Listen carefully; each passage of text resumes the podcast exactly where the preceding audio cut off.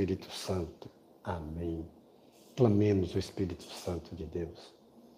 Vinde, Espírito Santo, enchei os corações dos vossos fiéis e acendei neles o fogo do vosso amor. Enviai, Senhor, vosso Espírito, e tudo será criado, e renovareis a face da terra. Oremos.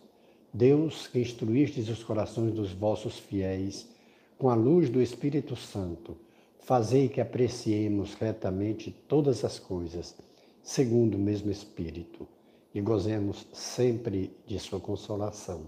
Por Jesus Cristo, Senhor nosso. Amém. Nosso texto da nossa leitura orante, a nossa Lexio Divina, é Lucas 9, de 1 a 6.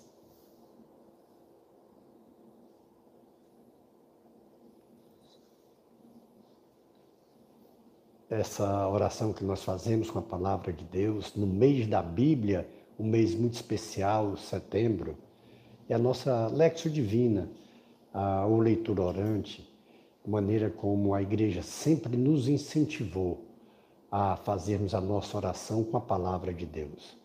Quando nós procuramos compreender a palavra, às vezes pegamos outro texto para nos dar o um entendimento melhor daquele texto que nós estamos rezando com ele. Depois atualizamos, trazemos para nós e damos a nossa resposta, a nossa oração. E no, como quarto passo, contemplamos essas maravilhas. É uma oração, portanto, que é conduzida pelo Espírito Santo com a palavra da nossa salvação, a palavra de Jesus Cristo, o Evangelho do Senhor. Lucas 9, de 1 a 6. Jesus, convocando os doze, deu-lhes poder e autoridade sobre todos os demônios, bem como para curar doenças, e enviou-os a proclamar o reino de Deus e a curar.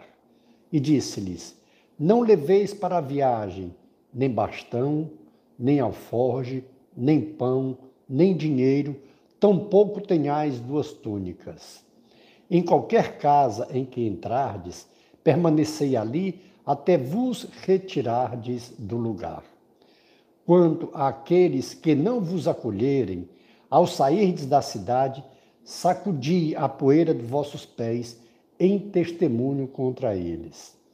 Eles então partiram, indo de povoado em povoado, anunciando a boa nova e operando curas por toda a parte palavra da salvação. Glória a vós, Senhor. Que maravilha nós compreendermos o que Jesus, o seu projeto para toda a humanidade. Ele, o próprio Deus, feito homem, o Filho de Deus, que toma a nossa forma humana para vir em nosso resgate. E esse nosso resgate não é apenas para ter uma vida eterna feliz, mas a, pro, a proposta de Jesus, o desejo de Jesus, o desejo do Pai.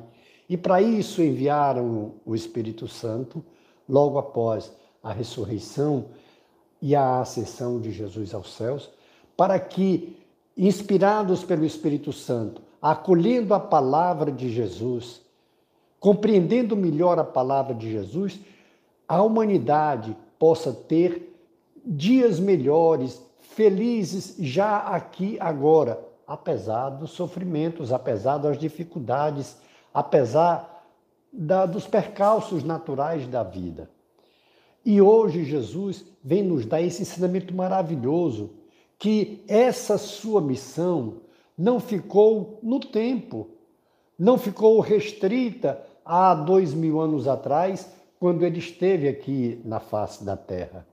Ele, o desejo dele é que a sua missão, toda a bondade que ele fez, os prodígios, a boa nova continuasse a ser anunciada.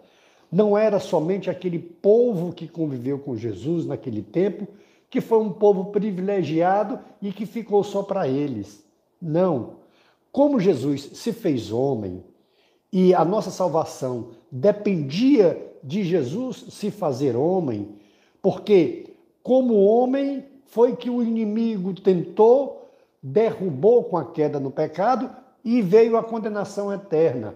Foi preciso que Jesus viesse como homem para experimentar na carne o mesmo destino que teria toda a humanidade, o sofrimento e a morte. Só que Jesus, ele nele tem a natureza divina também, ele morre, mas não fica na morte, ele ressuscita, ele vence a morte. E como ele tomou um corpo humano, como ele se fez carne, foi um humano também como nós, era preciso que tivesse um tempo, um local. E foi o que aconteceu há dois mil anos atrás. Mas aquele marco da história, Jesus não queria que fosse só aquele povo, aquele momento, a graça. Por isso, ele constitui um colégio apostólico. Por isso, ele funda a igreja, para que todas as graças, todas as bênçãos, os prodígios, os milagres que Jesus fez, continuassem a acontecer. E aquilo que era próprio dele, ele unge, ele outorga também à igreja que ele estava fundando.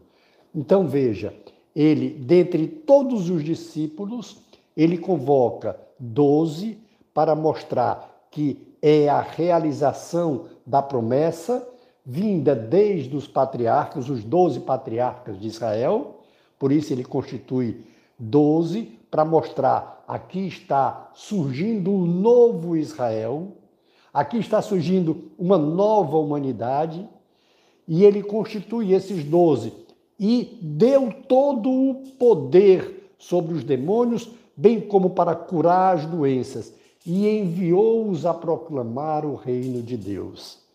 Ou seja, aquilo que era próprio dele, ele dá, unge, capacita, envia o Espírito Santo sobre eles e eles continuam a mesma obra que Jesus iniciou.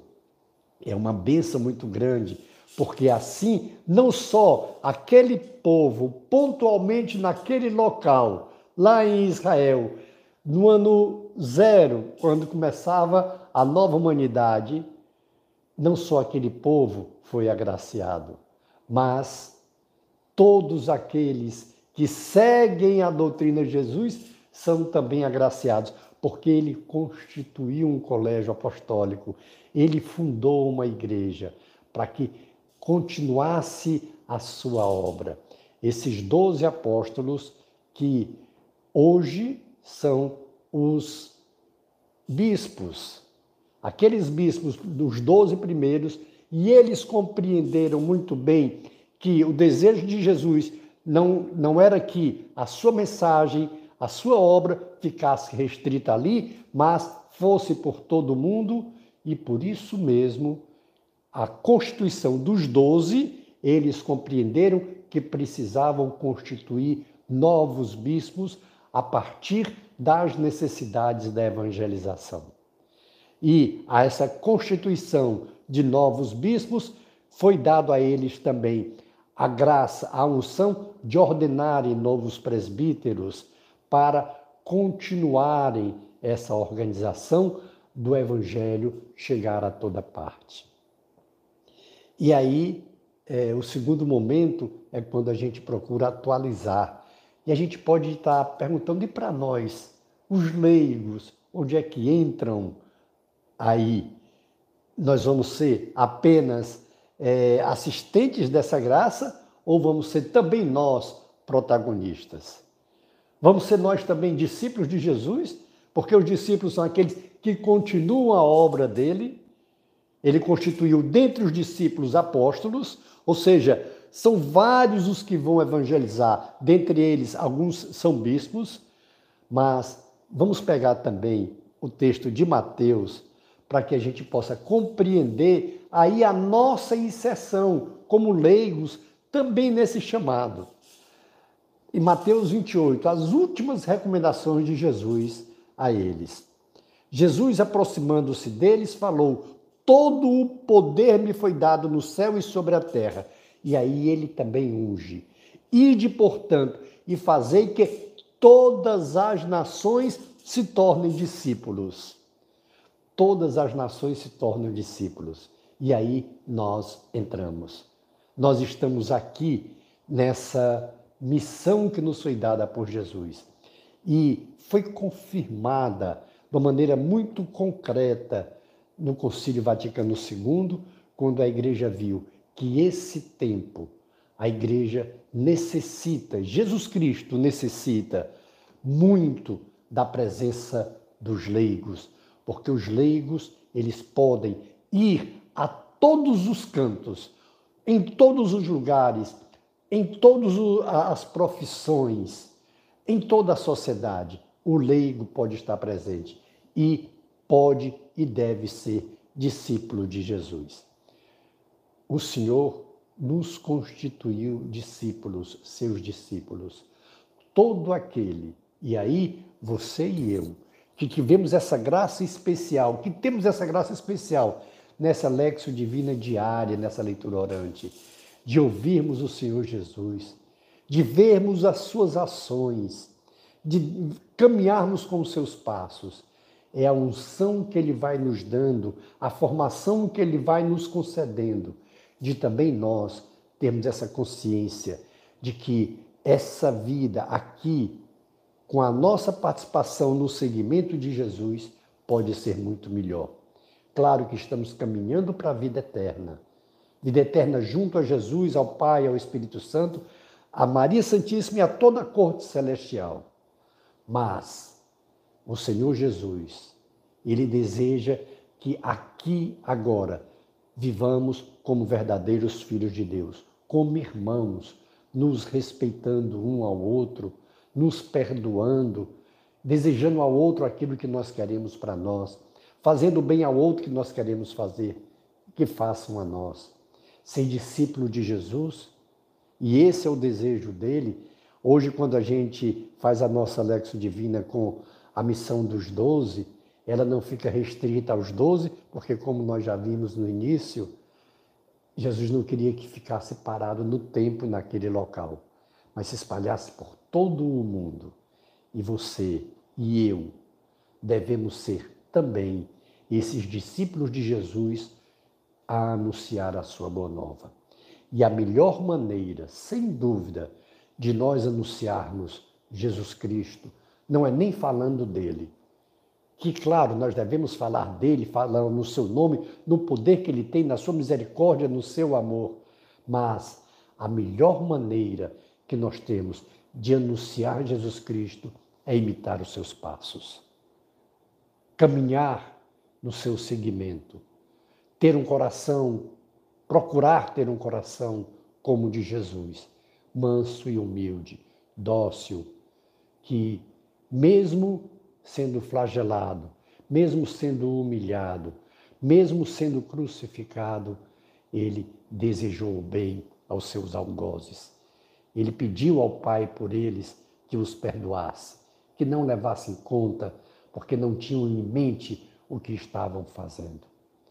Assim, você e eu somos chamados a, em primeiro lugar, acolher essa bênção que é o seguimento de Jesus. Em segundo, imitá-lo e sermos seus discípulos. E o discípulo é aquele que segue os passos do Mestre, fazer o bem que o Mestre fez. E volto a dizer: a melhor maneira que nós temos de ser discípulo de Jesus é o nosso testemunho. Como nós agimos, como nós reagimos diante das dificuldades, diante das contrariedades, como nós reagimos diante das traições, diante do mal que querem nos fazer e que nos fazem.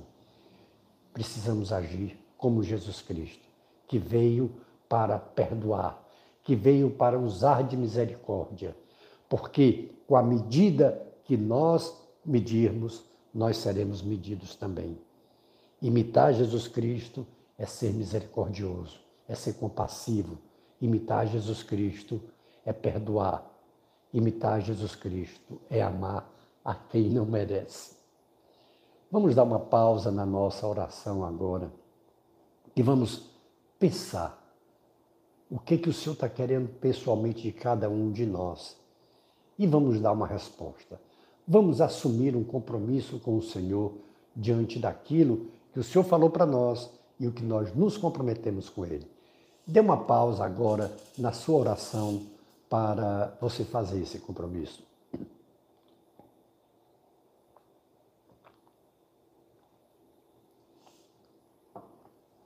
Voltando à nossa oração, é o momento da contemplação. E aí, o tempo que você tiver, o tempo que você dispuser, faça essa contemplação. É nos maravilharmos com a ação de Deus em nossas vidas, com a ação desse Deus que se fez homem por amor e por amor deu a sua vida, mas por amor venceu a morte. Contemple essas maravilhas. Vamos pedir a bênção de Deus e depois, o tempo que você puder, fique contemplando esse nosso Deus Salvador. Glória ao Pai, e ao Filho, e ao Espírito Santo, como era no princípio, agora e sempre. Amém.